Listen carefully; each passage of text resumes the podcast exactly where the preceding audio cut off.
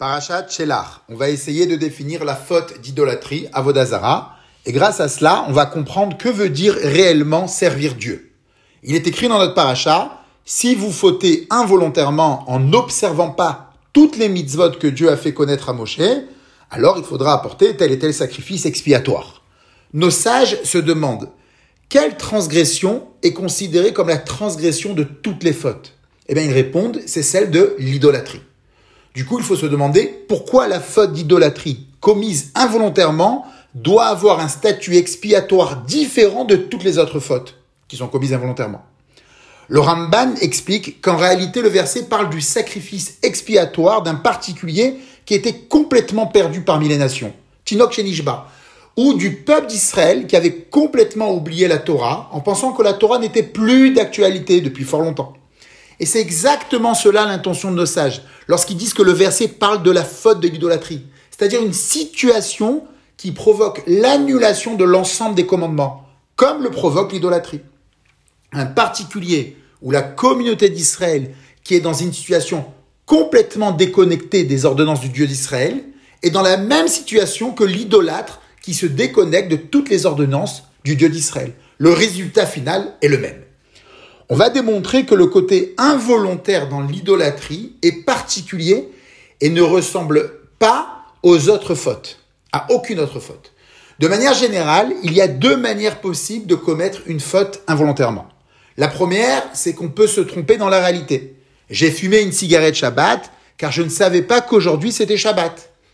Deuxièmement, on peut se tromper dans la connaissance de la loi. J'ai fumé une cigarette Shabbat car je ne savais pas qu'il était interdit de fumer Shabbat.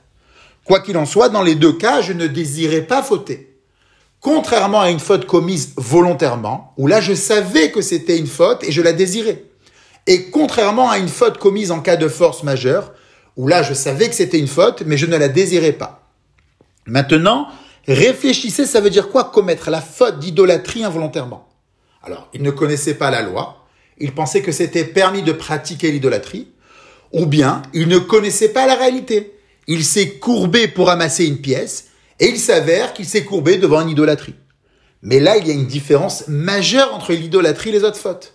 Si la personne a fumé une cigarette Shabbat, malgré qu'elle disposait de toutes les informations, alors sa faute est tout simplement considérée comme une faute volontaire.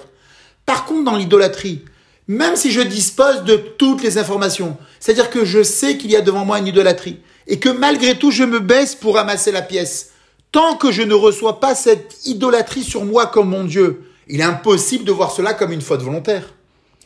L'élément mental qui est de recevoir l'idolâtrie sur soi comme son Dieu, Kabbalah Be'eloa, a l'air conceptuellement indispensable dans la faute d'idolâtrie.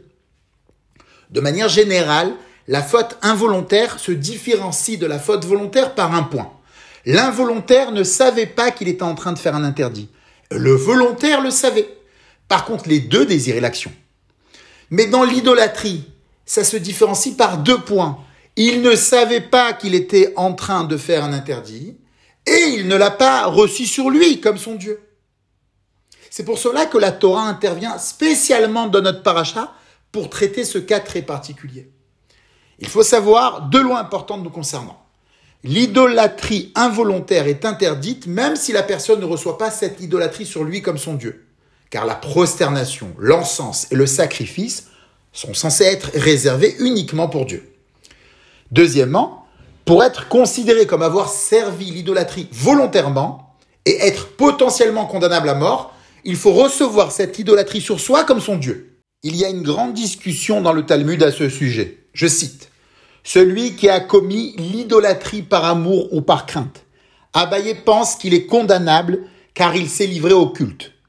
Rava pense qu'il est exempté car il ne l'a pas reçu sur lui comme son Dieu, Kabbalah Be'eloa. La halacha a été tranchée comme Rava, c'est-à-dire uniquement s'il reçoit sur lui comme son Dieu, il est condamnable, sinon c'est interdit, mais non condamnable. Mais s'il ne l'a pas reçu sur lui comme son Dieu, alors ça veut dire quoi qu'il a commis l'idolâtrie par amour ou par crainte? C'est bizarre. Alors beaucoup de commentateurs ont compris qu'il s'agit là d'une personne qui a commis l'idolâtrie par amour d'une autre personne, pour faire plaisir à son copain ou pour être poli, ou par crainte d'une autre personne. Mais lui ne croyait pas du tout dans l'idolâtrie. Donc là, nous voyons encore la différence qu'il y a entre la faute d'idolâtrie et toutes les autres fautes. Car nous disons ici que si une personne a commis la faute d'idolâtrie uniquement pour faire plaisir à une autre personne, cela n'est pas considéré comme s'il avait commis la faute d'idolâtrie volontairement. Maintenant, imaginez la même chose dans Shabbat.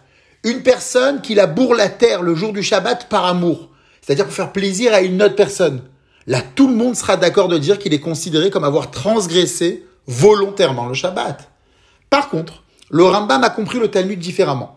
Pour lui, il ne s'agit pas d'une personne qui a commis la faute de l'idolâtrie par amour ou par crainte d'une autre personne.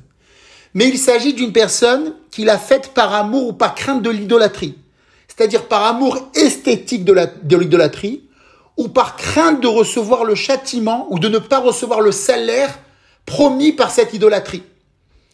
Et malgré cette croyance-là, il n'est pas condamnable tant qu'il ne reçoit pas sur lui cette idolâtrie comme son Dieu, Kabbalah Be'eloa. Du coup, on peut comprendre que veut dire réellement servir Dieu.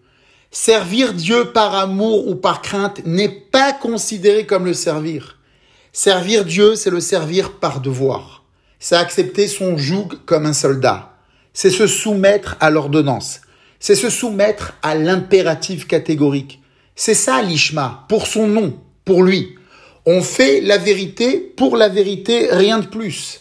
La crainte ou l'amour, s'il y a, doit s'exprimer uniquement en second plan. Débarrassez-vous des cancers philosophiques qui sont le conséquentialisme et l'existentialisme.